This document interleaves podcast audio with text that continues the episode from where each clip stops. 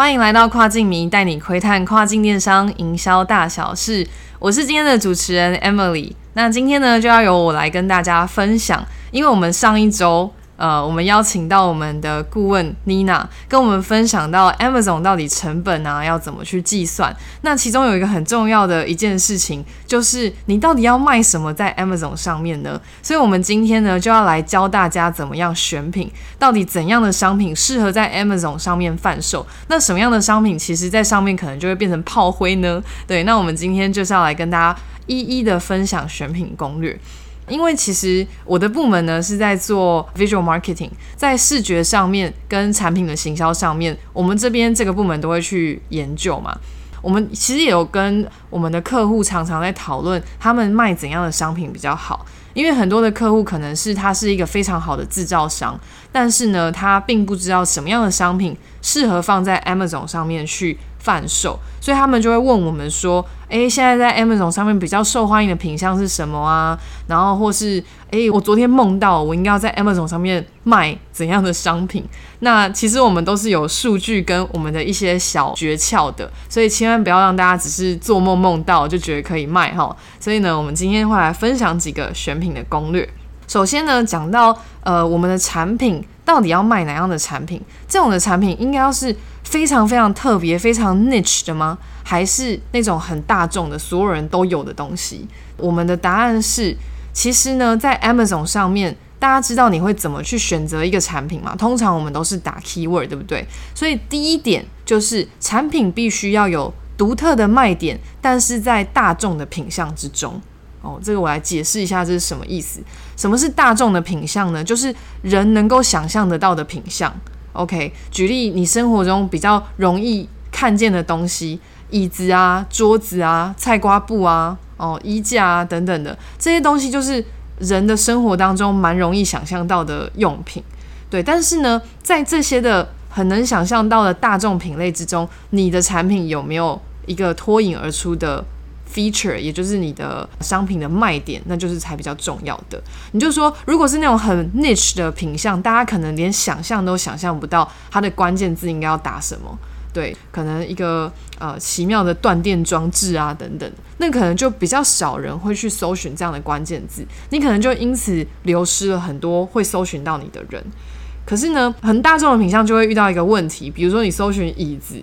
你知道世界上在 Amazon 上面卖椅子的人上百万，那到底怎样的椅子会脱颖而出呢？那接下来就是你的这个椅子会有什么样的特色？比如说你是符合人体工学哦，你特别是用什么样特殊天然的材质制造的椅子哦，那这个东西呢，也许就会让你脱颖而出。在我们过去曾经经营过的客户，其中有一个蛮好的例子哦，我们卖的是痘痘贴。痘痘贴这个东西其实就是一个蛮有趣的品相。那它的类目，老实说不是一个非常非常大众的。可是呢，每一个人，美国人都还是会有痘痘的问题。美国人、日本人、欧洲人都可能会有长痘痘的问题。所以呢，痘痘这个脸部的面疮这件事情，可能就会是一个蛮有可能被搜寻到的词。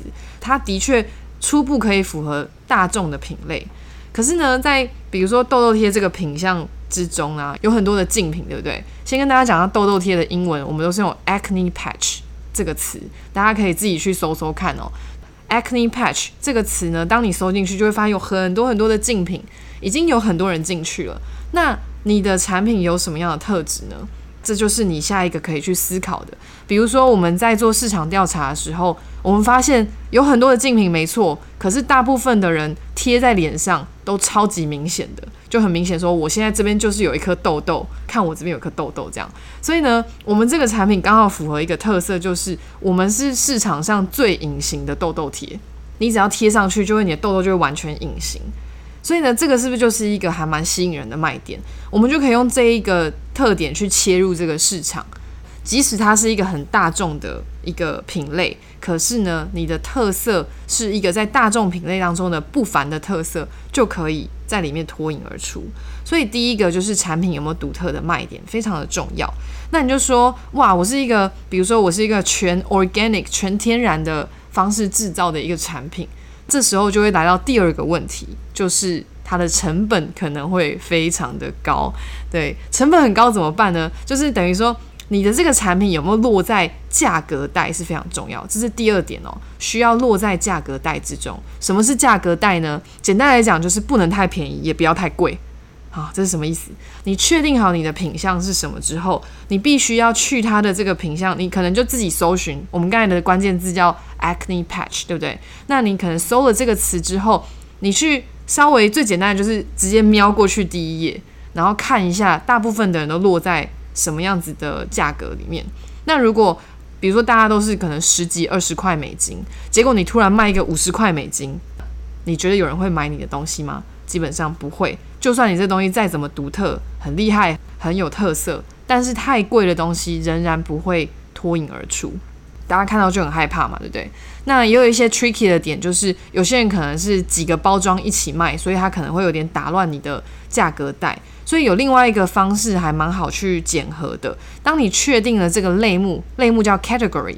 当你确定这个类目之后呢，Amazon 有一个功能是你可以去看这个类目它的 best seller 的排名。那通常第一页就会是前五十个卖最好的产品，你就可以在这边看卖最好的通常都落在什么样的价格带。那你的价格有没有超出他们很多，或是诶异常的低于他们？基本上只要在这个价格带之中，就会是一个还不错的商品。那也跟大家分享一个数据哦，就是在 Amazon 当中，我们有一个所谓的售价甜蜜点，就是最佳的区间。最佳区间就是十块到五十块美金这一个区间，其实是非常多人会觉得，诶，我愿意在 Amazon 上面消费的客单价金额。如果超过五十块，也不是没有，其实很多东西都超过五十块美金。但是这个东西就是，它如果在不同的 category 当中，大部分都那个价钱就 OK。可是跟大家分享，十到五十块美金的商品，其实是最容易让别人直接掏钱出来。他甚至在这个价格带之间，他就不会犹豫，他也甚至懒得比价，觉得 OK，他就直接购买了。所以这是一个还蛮好的价格甜蜜点，可以跟大家分享。我们现在讲到了价格，那就一定要讲到我们的成本。上次我们有分享到成本，有一个是包含运送的物流成本，对不对？所以你就要想一下，你需要把你的产品从制造的地方运到美国啊，再从美国的那个仓库运到消费者的家门口，这个过程的运费其实也是非同小可的。所以呢，你的商品其实越轻或是越小，越轻薄短小，其实越好的。我们再拿刚才的痘痘贴来做例子哦。这个痘痘贴在呃亚洲的贩售市场的时候，大家应该都去过屈臣氏吧？很多的痘痘贴它可能都是有一个空盒在外面，把它架的比较分量比较大的感觉，会让人觉得哇，这个里面感觉有很多片，但是它其实很大一部分是空的。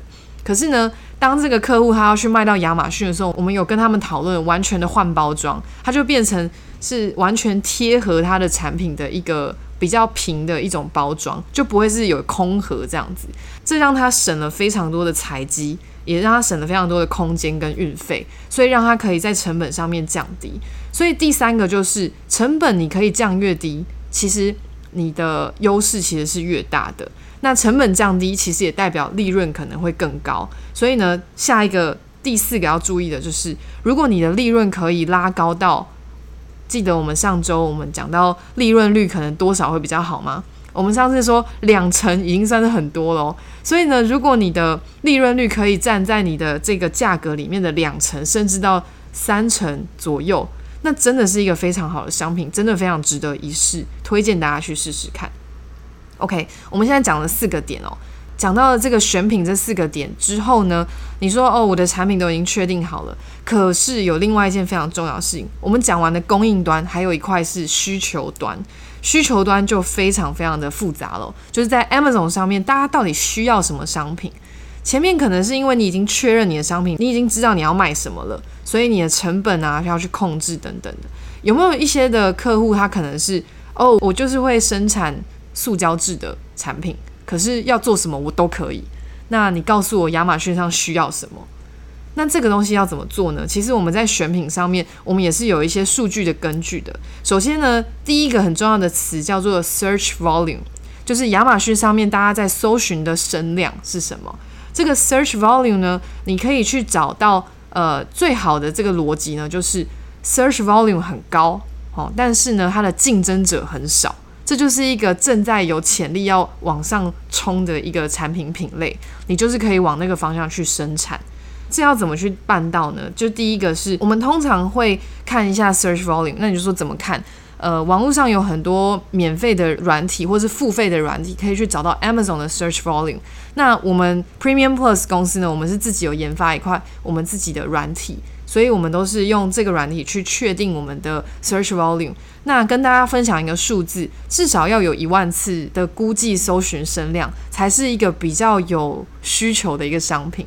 不然你刚才前面就是哇，我的产品好有特色，好棒棒，而且利润也很高，太好了。结果呢，你发现在 Amazon 上面没有人在搜寻，没有人需要你的产品，那你再怎么好，可能都卖不出去。所以呢，搜寻声量最好有超过大概一万。可能是我们觉得比较好的产品品类。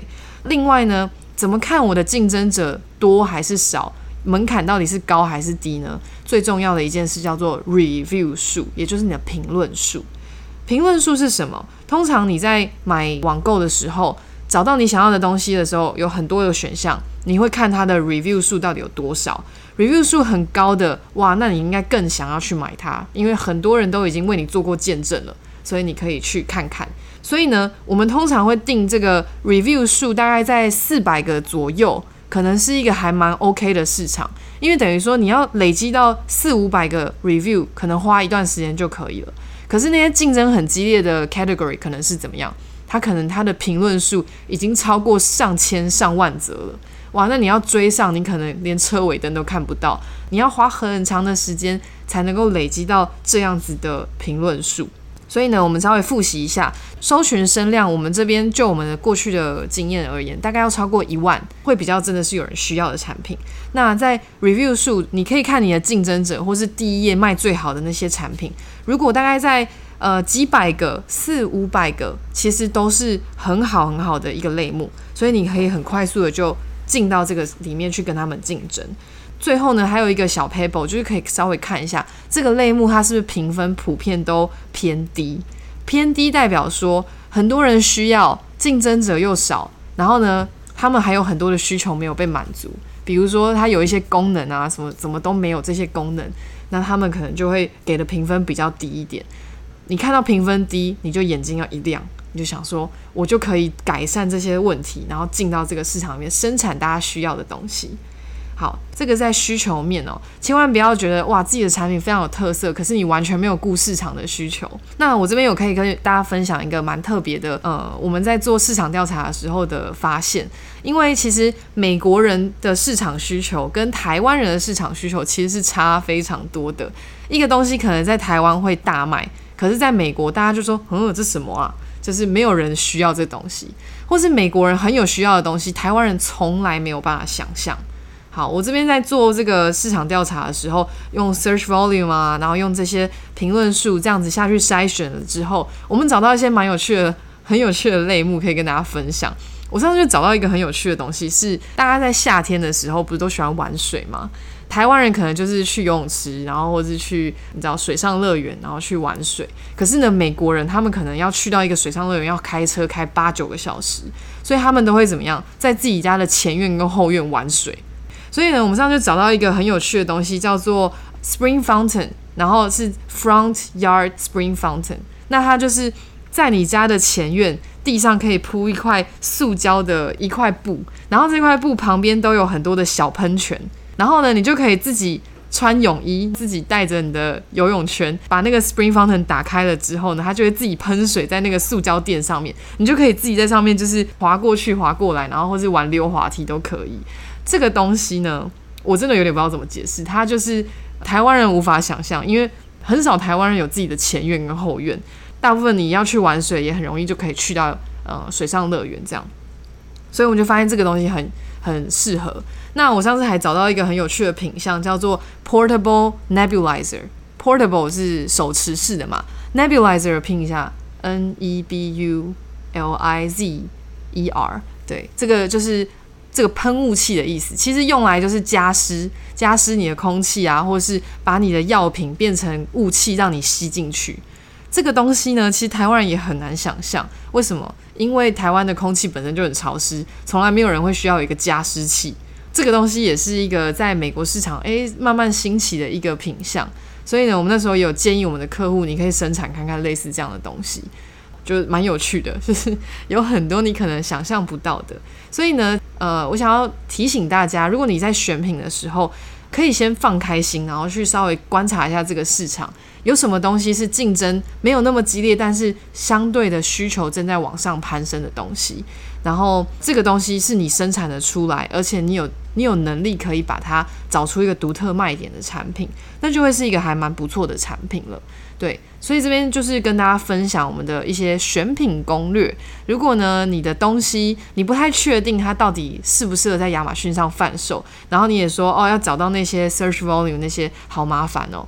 那我们其实，在 Premium Plus，我自己本身就在负责的是呃市场分析调查其中一块的业务，然后所以呢，客户如果有需要咨询的话，也是可以来问我们 Premium Plus 的顾问啊，或是我们的部门，其实都可以帮各位解答。那如果有大家有更多选品上面的问题，也欢迎可以在我们的 Podcast 下面 Apple Podcast 下面可以留言五星留言评论，然后呢，或是在我们的粉丝专业都可以跟我们的顾问去对到话，也不要忘记订阅我们这个 Podcast，可以听到更多跟跨境电商营销相关的大小事。所以，我们今天就先分享到这里。希望大家能够选到一个梦幻逸品，在 Amazon 上面可以大卖，所以就这样子喽，谢谢大家，拜拜。